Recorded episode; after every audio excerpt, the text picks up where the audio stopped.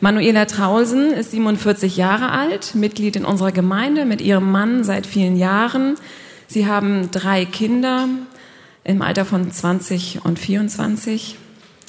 Manuela ist, ähm, ich glaube, Bankkauffrau.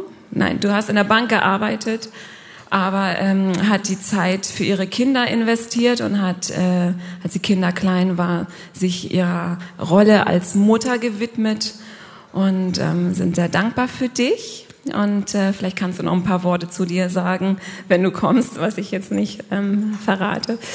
Aber was ich weiß, Manuela kann ganz toll basteln und hat auch eine Kreativgruppe zu Hause, ein eigenes Zimmer, in dem sie bastelt. Richtig cool. Ähm, ja, komm und diene uns. Wir freuen uns, dass du da bist. Jetzt hat sie ja schon ganz viel verraten. Nein, ich glaube, ähm, mehr gibt es gar nicht zu sagen. Ich bin glücklich 27 Jahre mit meinem Mann verheiratet ja, wie gesagt, drei Kinder und ähm, wir sind ganz dankbar über die Gnade Gottes, dass unsere Kinder auch alle Jesus angenommen haben und Jesus nachfolgen möchten und wir uns geistlich immer wieder mit unseren Kindern auch austauschen können und ja, uns gemeinsam im Wachstum zu Jesus hin helfen können und begleiten können und da sind wir sehr, sehr dankbar für. Das ist nämlich das, was ich, ähm, wofür ich seit ich zehn bin immer gebetet habe, dass ich eine Familie habe, die den Glauben, der mir das Wichtigste in meinem Leben war, ähm, als ich mich bekehrt habe mit zehn, teilt, weil ich aus einer Familie komme, ähm, ja, die Jesus nicht nachfolgt und auch mit Kirche nichts zu tun haben möchte und äh, das ist denen alles so ein bisschen fremd und von daher fanden sie, sie haben mich gewähren lassen, aber fanden es immer ein bisschen komisch, dass ich da immer in Gottesdienst gehe und viel in der Bibel lese und ja, es ist den fremd. Und von daher hat Gott aber mit unseren Kindern und mit meinem Mann uns diese Familie geschenkt. Das ist wirklich Gnade. So, jetzt versuchen wir die Technik irgendwie hier in Gang zu kriegen. Wir hatten nämlich gedacht, wir singen noch ein Lied vorher. Und ich höre gerade bloß nicht. Ähm, und ich wollte dann schnell eigentlich den, den Laptop holen und zu meiner PowerPoint-Präsentation zu kommen. Ja, okay, dann fange ich einfach mal so an, ähm, ohne die Präsentation. Also es ist so, wir haben eine Reihe bei dem Frauenfrühstück gehabt über die weise Frau.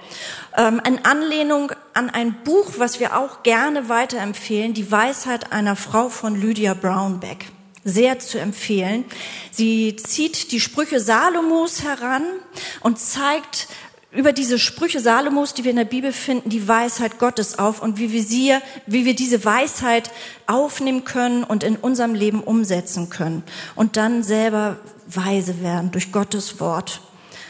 Ähm, von daher reiht sich auch heute das Thema ein. Es, die Überschrift habt ihr alle gelesen, die weise Frau und ihr Umgang mit Verletzungen.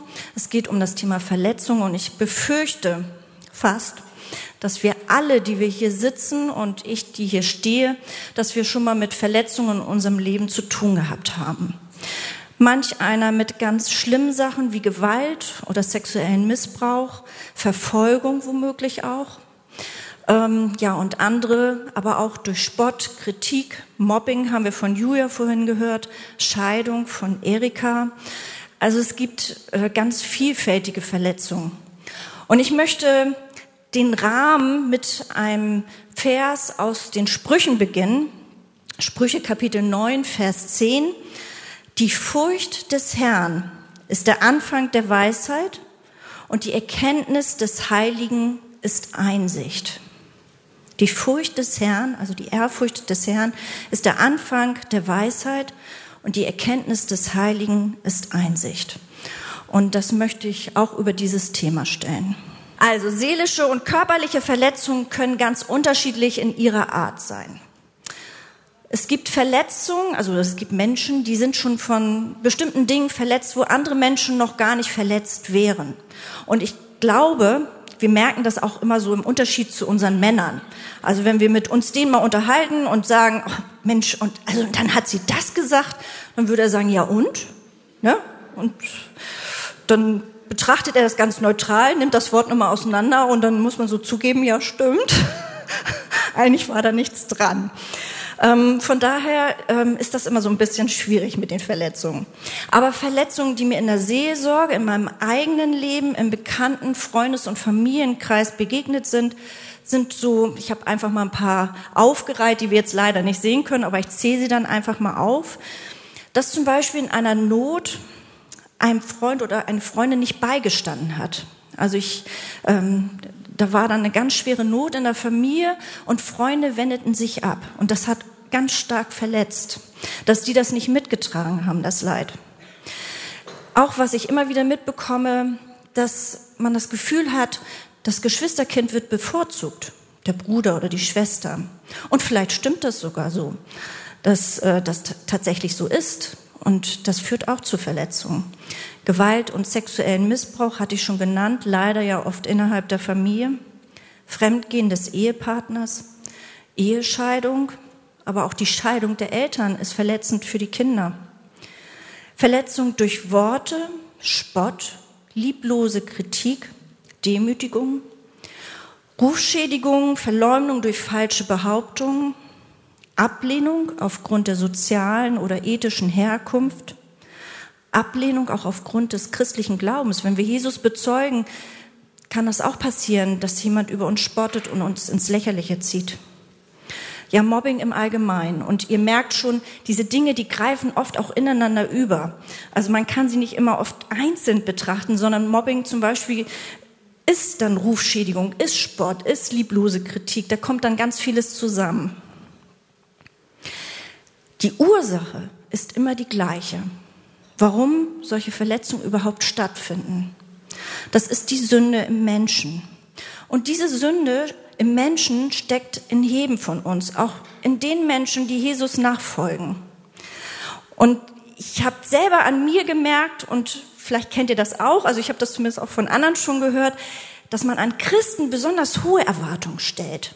Das kann doch nicht sein. Wieso, wieso macht ausgerechnet sie, die Jesus nachfolgt, verletzt mich mit diesen Worten?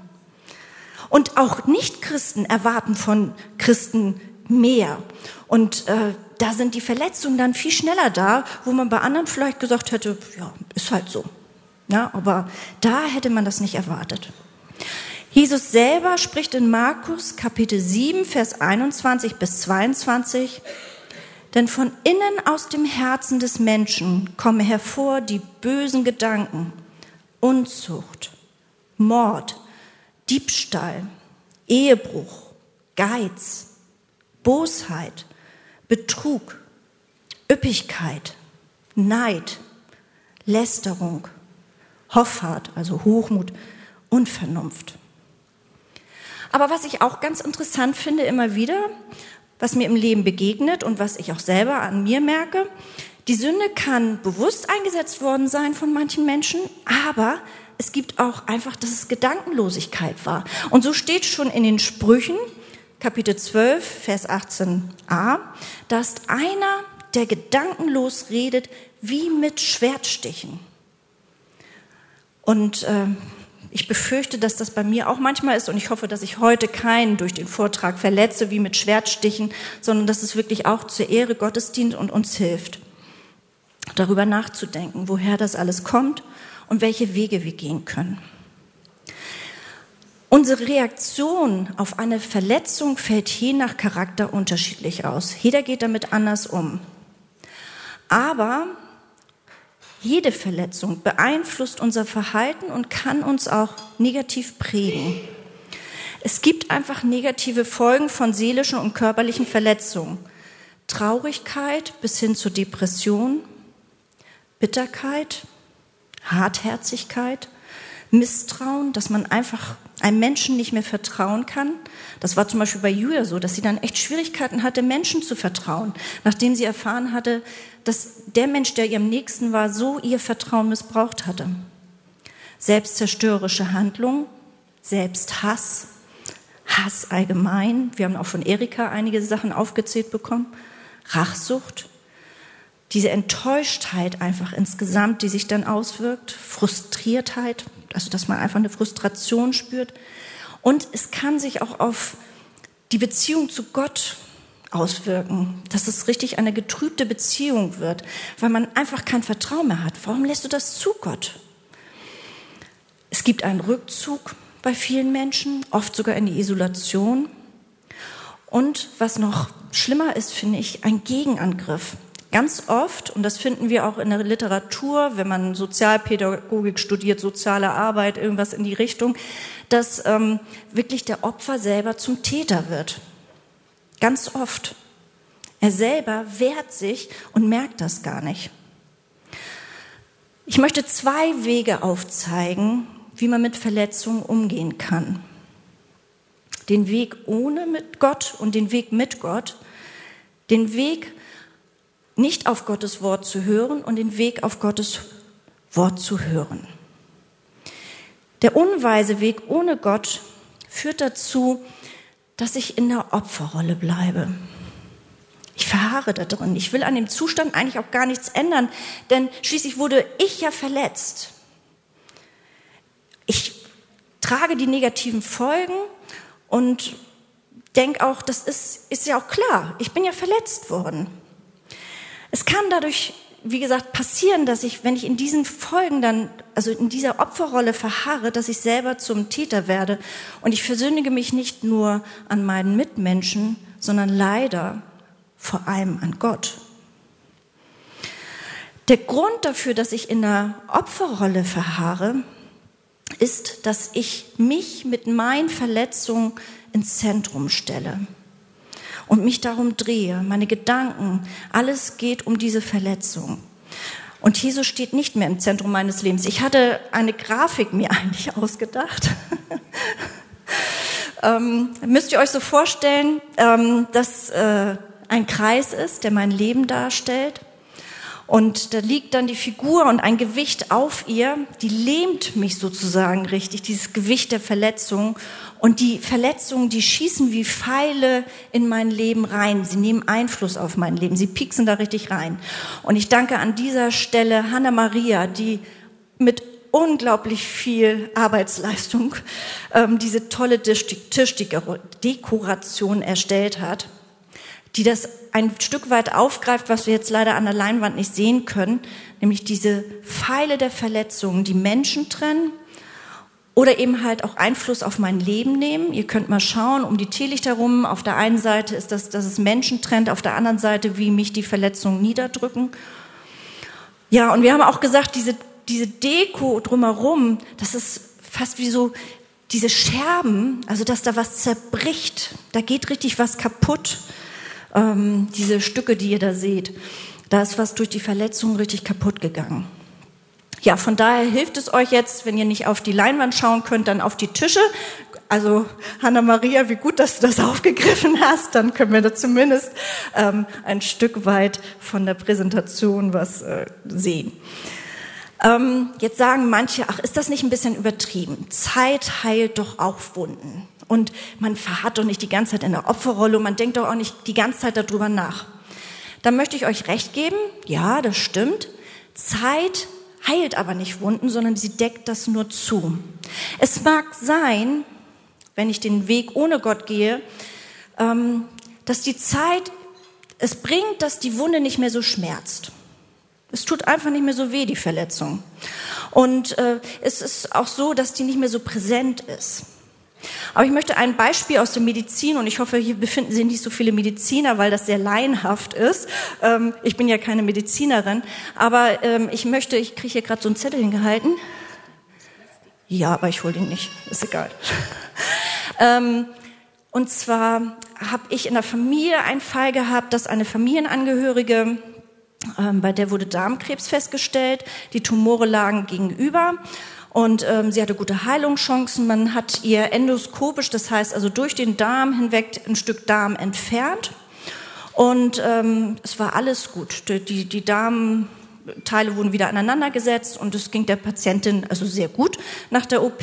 Doch plötzlich wurde der Zustand immer schlechter. Es ging ihr immer schlechter. Und man musste dann eine Not-OP machen. Man hat den Bauchraum aufgeschnitten, um zu gucken, was ist da los. Und es stellte sich heraus, es hatte einen Darmdurchbruch gegeben, der ja wirklich auch lebensgefährlich ist. Warum war das geschehen?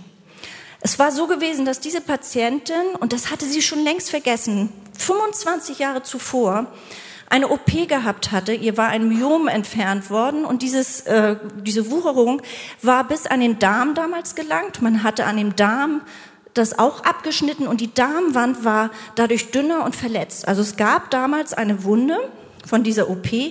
Keiner hat mehr dran gedacht, weil der Patientin ging es 25 Jahre gut mit dieser Wunde. Es war alles verheilt, wirkte zumindest so. Und nun war aber genau an dieser alten Stelle waren die Darm, also die Darmenden zusammengenäht worden und die Naht hielt nicht.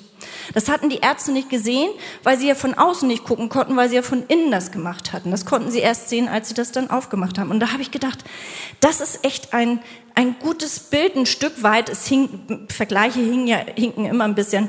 Aber es ist ein guter Vergleich, ein Stück weit für Verletzungen. Wenn wir nicht weise umgehen mit Verletzungen, dann ist da keiner, der die Verletzung geheilt hat, sondern die Verletzung, die Rute, hat vielleicht nicht mehr wehgetan, man hat sie vielleicht sogar schon fast vergessen. Und dann kommt eine Verletzung, die ist ähnlicher Art, vielleicht sogar auch gleicher Art, und es bricht alles auf und es wird sogar noch schlimmer. Denn immerhin war das lebensbedrohlich. Und so kann es auch mit Verletzungen sein. Es wird sogar noch schlimmer als früher. So nur einfach so als kleines Bild, wie das dann ist, wenn wir nicht Gott die Wunden heilen lassen.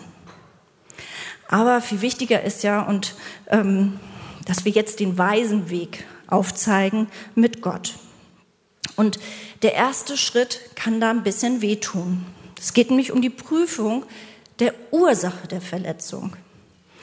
Denn in 1. Korinther 11, 28 steht, weil wir um die Sünde auch in unserem Herzen wissen, sollten wir uns prüfen. Und Galater 6, Vers 4 steht, ein Heder aber prüfe sein eigenes Werk. Und so prüfe, habe ich durch meine innewohnende Sünde vielleicht zur Verletzung selber beigetragen? Habe ich vielleicht mit einer Bemerkung oder Handlung meinen Verletzer zuvor provoziert? Habe ich ihn in der Vergangenheit verletzt? Oder sind es einfach nur meine bösen Gedanken, negativen Gedanken, dass ich hinter jeder zugefügten Verletzung eine bewusste, ausgeführte böse Tat vermute, aber es war gar nicht so gedacht? Neige ich vielleicht zu Selbstmitleid und genieße die Opferrolle? Und wie habe ich auf die Verletzung reagiert? Habe ich meine Verletzung angesprochen und damit demjenigen, der mich verletzt hat, die Chance gegeben, die Situation zu klären? Und warum bin ich überhaupt verletzt? Erika hat da schon einiges aufgegriffen. Eigentlich bräuchte ich gar nicht mehr so viel hier stehen. Wir haben ja schon zwei tolle Zeugnisse gehört. Ich kann nämlich darüber nachdenken, wurden meine Erwartungen äh, oder sogar Anspruchshaltung nicht erfüllt und ist es das, was mich verletzt? Bin ich vielleicht egoistisch? Bin ich eifersüchtig? Bin ich vielleicht neidisch oder stolz? Habe ich die Situation, das hatte ich vorhin ja angesprochen, nach Gefühlen vielleicht beurteilt, aber gar nicht neutral? Darüber nachzudenken lohnt sich immer. Es sei denn, es handelt sich um Gewalt oder sexuellen Missbrauch. Da möchte ich hier betonen, da muss man sich nicht ähm, diese Fragen noch stellen. Denn in Lukas Kapitel 6, 41 steht, was siehst du den Splitter in deines Bruders Auge aber den Balken im eigenen Auge nimmst du nicht wahr. Jetzt haben wir uns geprüft. Und wie wende ich weiter Gottes Wort an, um mit meinen Verletzungen weise umzugehen? Wie gehe ich weise damit um, wenn sich bei der Prüfung herausstellt, dass ich zur Verletzung beigetragen habe? Ich bitte Jesus um Vergebung meiner Schuld. Und wenn möglich, bitte ich auch meinen Verletzer, der, der mich verletzt hat, bitte ich auch um Vergebung, dass ich ihn mal verletzt habe. Und ich bete für meinen Verletzer und segne ihn. Es bringt ungemein viel für das eigene Herz, das zu tun. Wir hatten in der, dieser Reihe um die weise Frau hatten wir auch mal behüte dein Herz. Es ging da um ein anderes Thema, aber das geht an dieser Stelle genau um das Gleiche. Wir müssen unser Herz behüten, dass wir nicht selber, weil jemand sich an uns versündigt hat, selber sündigen. Und im Vater unser, was uns doch so bekannt ist, beten wir doch auch und vergib uns unsere Schuld. Und was ist, wenn mich keine Mitschuld trifft? Ich bin verletzt worden wirklich von jemandem und ich habe nichts dazu beigetragen. Mir hilft es ungemein, mir bewusst zu machen, dass ich mit meinem Verletzer, der, der mich verletzt hat und mir wirklich zu Unrecht Böses angetan hat, dass ich mit ihm als Sünder vor Gott auf gleicher Stufe stehe. Ich bin nicht besser als er, nur weil er gerade an mir schuldig geworden ist. Ich bin nicht besser. Wir sind beide Sünder und haben laut Römerbrief, der Sünde sollte es der Tod, den Tod verdient für unsere Schuld. Das finde ich, macht es einem einfach zu sehen oder nicht hochmütig zu werden, sondern zu erkennen, ich bin wirklich nicht besser als der andere. Und wenn ich diesen Schritt gegangen bin und mir vorgestellt habe, wie ich vor Gottes Gericht auf gleicher Stufe stehe und die gleiche Schuld eigentlich tragen müsste, also die gleiche Strafe tragen müsste, mache ich mir bewusst, dass Jesus mich vor dem ewigen Tod errettet hat, weil er mir meine Schuld vergeben hat und die Strafe für mich am Kreuz getragen hat. Denn die Gabe Gottes aber ist das ewige Leben in Christus Jesus, unserem Herrn. Das macht dankbar im Herzen, wenn man über diese Gnade wieder im eigenen Leben nachdenkt. Und auch hier bete ich für meinen Verletzer und segne ihn. Und ich bitte Gott, dass er mir Kraft schenkt, meinem Verletzer zu vergeben. Und so steht in Sprüche 10, Vers 12, Hass erregt Hader, aber Liebe deckt alle Übertretungen zu. Und Jesus sagt in der Bergpredigt in Matthäus Kapitel 5, Vers 44 bis 47a, ich aber sage euch, liebt eure Feinde und bittet für die, die euch verfolgen, auf dass ihr Kinder seid eures Vaters im Himmel. Denn er lässt seine Sonne aufgehen über Böse und Gute und lässt regnen über Gerechte und Ungerechte. Denn wenn ihr liebt, die euch lieben, was werdet ihr für einen Lohn haben? Tun nicht dasselbe auch die Zöllner? Und wenn ihr nur zu euren Brüdern freundlich seid, was tut ihr Besonderes? Und das Vaterunser wird weiter gebetet, wie auch wir vergeben unseren Schuldigern. Meinen wir das wirklich ernst? Beten wir das wirklich ernst? Das sollten wir tun. Die Folgen, wenn ich weise mit Gottes Hilfe die Verletzung angehe, und das ist die frohe Botschaft, die wir heute schon von zwei Zeugen hier von zwei, bei zwei Zeugnissen äh, sehen durften oder hören durften, ist, dass es aufwärts geht. Ich hatte da so ein Männchen, was die Treppe hochgeht. Denn aus Traurigkeit, die wir im ersten Moment empfunden haben, wird Freude werden, weil Gott mich mit seiner Gnade tröstet. Aus Depression wird Lebensmut werden, weil Gott mich in seiner Hand hält. Aus Bitterkeit wird Güte werden, weil die Güte Gottes in meinem Herzen groß wird. Aus Hartherzigkeit wird ein liebendes Herz, weil Gott mir durch Jesus seine Liebe zu mir gezeigt hat. Das steckt an. Aus Misstrauen wird Vertrauen werden, weil alles in Gottes Händen liegt. Ne? Alles liegt in Gottes Händen. Aus selbstzerstörerischen Handlungen wird eine Selbstannahme werden, denn in 1. Korinther 3,16 steht, wisst ihr nicht, dass ihr Gottes Tempel seid und der Geist Gottes in euch wohnt? Welch ein Vorrecht, was für eine Gnade. Aus Selbsthass wird ein Bewusstsein dafür entstehen, dass Gott mich zu seinem Ebenbild geschaffen hat. Aus Hass wird Feindesliebe, wie Jesus sie vorgelebt hat. Aus Rachsucht wird Frieden im Herzen wegen Gottes Gerechtigkeit. Aus Enttäuschtheit wird Sanftmut beginnen. Aus Frustration wird Dankbarkeit werden, weil ich durch Jesu Opfer das größte Geschenk Gottes erhalten habe, welches es gibt. Aus einer getrübten Beziehung zu Gott wird Glaubenswachstum entstehen. Ich glaube, da könnten wir Erika und Julia fragen, oder das haben sie ja auch angedeutet und gesagt, der Glaube ist gewachsen, es hat sie gestärkt, sie haben gemerkt, sie können sich auf Gott verlassen. Und auch die negativen Erlebnisse im Leben, die ja helfen zu verstehen, wo man selber steht vor Gott. Aus dem Gegenangriff, dass man vom Opfer selber zum Täter wurde, wird sich im Gebet für den Verletzer eine defensive, liebende Haltung ergeben. Wenn ich mich mit Gottes Hilfe um einen Weg mit Gott bemühe, komme ich aus dieser Opferrolle, in der ich mich zuerst befunden habe, heraus.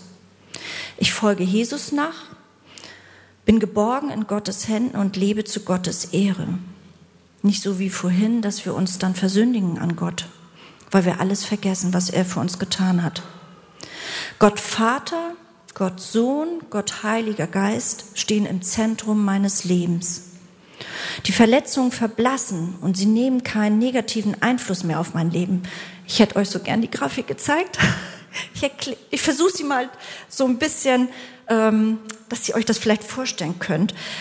Ähm, in dem Handout ist sie auch drin. Stellt euch den Lebenskreis vor und in der Mitte ist Gott in seiner Dreieinigkeit. Und die Pfeile, die vorher so in das Leben reinpieksten, die sind jetzt außerhalb und sind verblasst. Ich habe sie extra da gelassen, weil die Verletzungen sind ja nicht verschwunden. Wir erinnern uns an sie. Aber sie nehmen nicht mehr diesen Einfluss wie vorher. Und nicht mehr ich bin im Zentrum, sondern wirklich Gott. Und das wirkt sich aus. Ich fasse nochmal zusammen. Es gibt verschiedene Formen der Verletzung, von verbalen bis hin zu körperlichen. Verletzungen entstehen durch die Sünde im Menschen. Verletzungen wirken sich negativ aus. Der unweise Weg, ohne Gott mit Verletzungen umzugehen, führt dazu, dass mein Ich in der Mitte meines Lebens steht. Ich verharre in der Opferrolle. Die Verletzungen prägen mich negativ und haben Einfluss auf mein Leben. Der Weg, mit Gott weise auf die Verletzung zu reagieren, führt zur Prüfung der Situation und zur Anwendung des Wortes Gottes. Er führt dazu, dass Gott Vater, Gott Sohn, Gott Heiliger Geist im Zentrum meines Lebens stehen. Ich lebe zur Ehre Gottes. Die negativen Folgen, sie stoppen und werden durch Gottes Hilfe in positive Folgen verwandelt. Das ist die Theorie. Aber wie kann man das alles praktisch umsetzen? Und mir ist es wichtig, nochmal so ein paar Hilfestellungen zu geben. Einmal hatten wir das schon angesprochen, das Gebet. Du kannst die Verletzung Gott nahebringen. Wenn wir die Psalmen lesen, David klagt ständig, aber er endet immer im Lob Gottes. Und du kannst deinen Verletzer ins Gebet einschließen. Du wirst die Verletzung als ein Teil deines Lebens von Gott annehmen lernen im Gebet. Du kannst dich heute unter die Vergebung Jesu stellen und du wirst nicht bei jedem Fehler verzagen, den jemand an dir tut oder den du selber tust. Du kannst die Probleme des Tages von Gott her sehen lernen und du wirst gelassener entscheiden und abwarten können.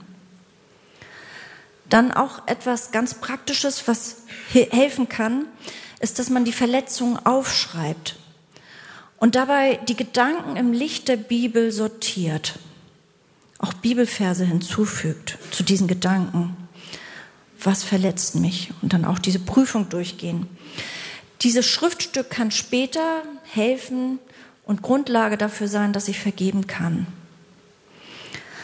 Du kannst ein Danktagebuch führen und du wirst erkennen, wie wundervoll dich Gott führt. Ich kann das Heben nur raten. Wir vergessen so oft, Gott zu danken für das, was er uns alles schenkt. Und wir haben so viel zu danken. Wir haben ein Jahr gehabt, da ist mir, habe ich das gefühlsmäßig so wahrgenommen, jeden Monat was Schreckliches passiert. Und das war auch so. Also Leute, außenstehende Leute sagten, sag mal, was ist denn da los? Mein Vater bekam Krebs, die Handtasche wurde geraubt, Kinder waren schwer krank, Autounfall des einen Kindes, Großeltern gestorben. Ich habe Gott nicht einmal abgegeben. Ich habe immer versucht, aus eigener Kraft das zu schaffen. Und das sind auch Verletzungen, solche Dinge, die da mit einem geschehen. Und ich habe vergessen, meinen Blick darauf zu richten, was Gott aber alles in dem Jahr Schönes uns geschenkt hat und wie viel Bewahrung er geschenkt hatte. Der Sohn hatte kein zertrümmertes Knie, sondern konnte ganz schnell wieder aus dem Krankenhaus entlassen werden. Für meine Großeltern war es, glaube ich, wirklich ein großer Segen. Sind wir alle in der Familie überzeugt, dass sie so kurz hintereinander starben, auch wenn es für uns schwer war. Mein Vater hat den schweren Krebs überlebt und lebt noch heute. Und ich hoffe, dass Gott sein Herz noch verändert und ihm diese Zeit geschenkt hat dafür. Und so habe ich gesehen, als ich den Fotokalender, den ich jedes Jahr mache, gesehen, dass es unendlich viele schöne Stunden gab mit unseren Kindern, Ausflüge, alles Mögliche. Aber ich hatte den Blick dafür vergessen. Also auch in den Verletzungen den Blick darauf zu richten, was Gott uns schenkt und wofür wir danken können, ist ungemein wichtig, um Gott die Ehre zu geben. Was auch sehr hilft, ist Bibelstellen nachschlagen, die dich daran erinnern, was wir ja, was du tun sollst, was wir alle tun sollen. Schreibe sie auf und lege sie an Plätze, an denen sie dir helfen, sie auch umzusetzen. Ich habe an allen möglichen Stellen Bibelverse, weil es mich unglaublich trägt, sie immer wieder zu lesen und dann, ach ja, stimmt, das hast du zugesagt. Ach ja, ja, das sollte ich tun. Und von daher nehmt euch eure Lieblingsbibelverse, die euch helfen, auf diesem weisen Weg zu gehen. Auch ganz wichtig, wenn das eine Verletzung ist, die wirklich sehr, sehr tief ist und schwer zu tragen ist, nimm dir einen Seelsorger oder eine gute Freundin, christliche Freundin, die mit Gott lebt, die dich im Gebet und in den Taten auf dem Weg mit Gott unterstützt. Auch hilft es, Loblieder zu hören und wenn du kannst, zu singen. Siehe David im Dienst des Sauls als Geigenspieler. Du wirst an die Verheißung Gottes erinnert, wenn du diese Loblieder singst.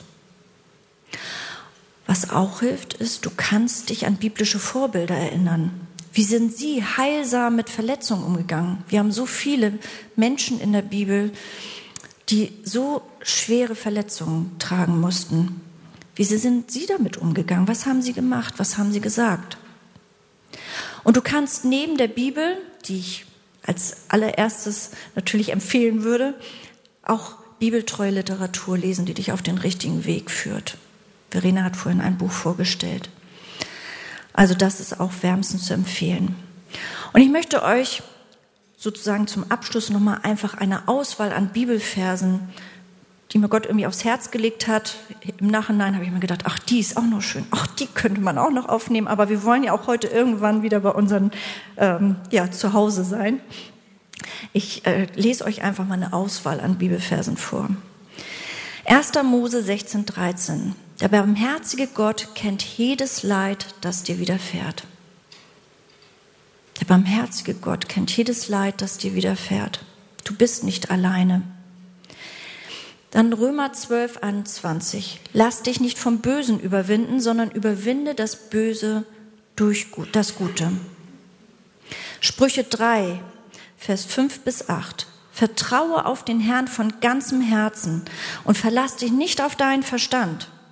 Erkenne ihn auf all deinen Wegen, so wird er deine Pfade ebnen und weiche vom Bösen. Das wird deinem Leib Heilung bringen und deine Gebeine erquicken. Epheser 4, 32. Seid aber gegeneinander freundlich und barmherzig und vergebt einander, gleich wie auch Gott euch vergeben hat in Christus. Kolosser 3, Vers 12 bis 14. So zieht nun an, als Gottes Auserwählte, Heilige und Geliebte, herzliches Erbarmen, Freundlichkeit, Demut, Sanftmut, Langmut, Ertragt einander und vergebt einander. Wenn einer gegen den anderen zu klagen hat, gleich wie Christus euch vergeben hat, so auch ihr. Über dies alles aber zieht die Liebe an, die das Band der Vollkommenheit ist. Und Johannes 8, Vers 7b, wer ohne, unter euch ohne Sünde ist, werfe den ersten Stein auf sie. Die Geschichte mit der Ehebrechern, wo Jesus das sagte. Das hilft einem auch, nicht den Stein auf den Verletzer zu werfen. Dann Beispiele von biblischen Vorbildern. In einer Situation, wo ich auch sehr verletzt war, hat mich diese Bibelstelle, die ich schon so oft gelesen hatte, zum Wein gebracht. Mir liefen wirklich die Tränen runter, weil ich dachte, ja, genau, so ist es. Josef, er musste mitbekommen, wie seine Brüder ihn töten wollten. Er wurde verkauft, als wenn er ein Stück Vieh wäre. Er wurde zu Unrecht des Ehebruchs beschuldigt und kam ins Gefängnis. Versprechungen ihm gegenüber wurden nicht eingehalten. Und als er dann seinen Peinigern gegenübersteht, seinen Brüdern, sagt er in 1. Mose Kapitel 50, Vers 20 bis 21, bin ich denn an Gottes Stelle? Ihr gedachtet zwar, mir Böses zu tun, aber Gott gedachte es gut zu machen, um es so hinauszuführen, wie es jetzt zutage liegt, um ein zahlreiches Volk am Leben zu erhalten. So fürchtet euch nun nicht, ich will euch und eure Kinder versorgen. Und er tröstete sie, er tröstete seine Verletzer und redete freundlich mit ihnen. Welch ein Zeugnis. Wie hat er zur Ehre Gottes in dem Moment gelebt? Stephanus hatte nur seinen Glauben bezeugt. Er wurde dafür vor das Gericht des Hohen Rates gezerrt. Juden, die eigentlich doch an die gleiche Schrift glaubten wie er. Und er verteidigte sich doch mit den biblischen Wahrheiten, an die sie eigentlich doch auch glauben. Und er wurde trotzdem zum Tode verurteilt. Stephanus sagte kurz vor seinem Tod, während er die Schmerzen der Verleumdung, der Ablehnung und die körperlichen Schmerzen der Steinigung schon ertrug, Herr, rechne ihnen diese Sünde nicht zu.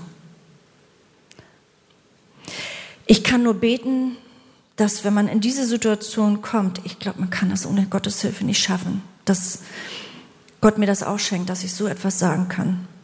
Aber ich befürchte immer, dass es gar nicht, also da kann wirklich nur Gott helfen. Ein unglaubliches Zeugnis. Aber es kann einem helfen, dass man sich auf den richtigen Weg und auf den weisen Weg mit Gott begibt, wenn man solche Geschichten liest.